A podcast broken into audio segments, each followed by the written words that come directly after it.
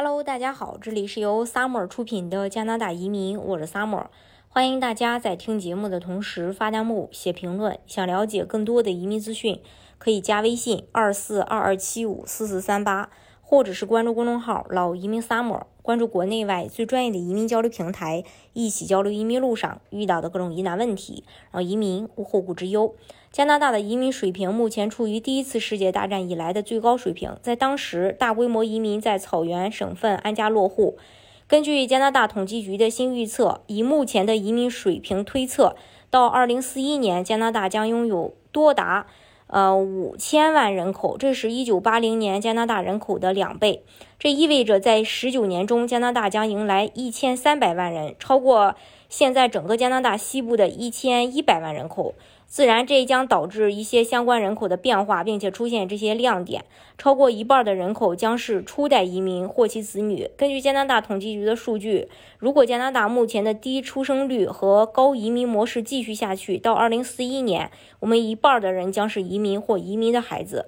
移民家庭在加拿大已经是相当大的人口。在2016年人口普查中，百分之四十的加拿大人是第一代或第二代移民。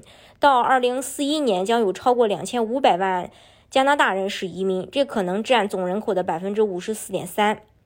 加拿大呢，已经是发达国家中种族差异性质最强的国家，并且这个趋势将继续下去。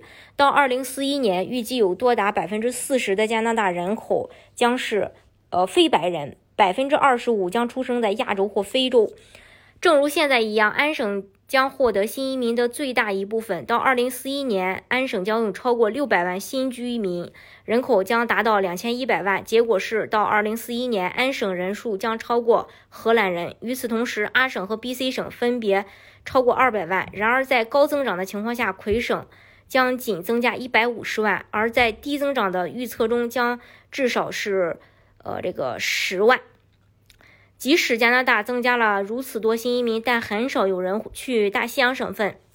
这个地区的部分地区仍准备经历人口净值下降。即使在最乐观的增长情境中，纽呃这个纽省的人口到二零四一年也将减少一万一千人。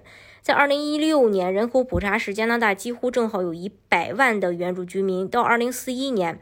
这个数字可高达一百八十万。有两个因素推动了这一激增：土著社区的出生率普遍较高，更多的加拿大人被认定为是土著居民。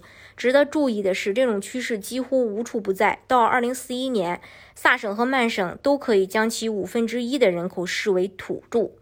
大家如果想具体去了解加拿大移民政策的话呢，可以加微信二四二二七五四四三八，或者是关注公众号“老移民 summer”。关注国内外最专业的移民交流平台，一起交流移民路上遇到的各种疑难问题，让移民无后顾之忧。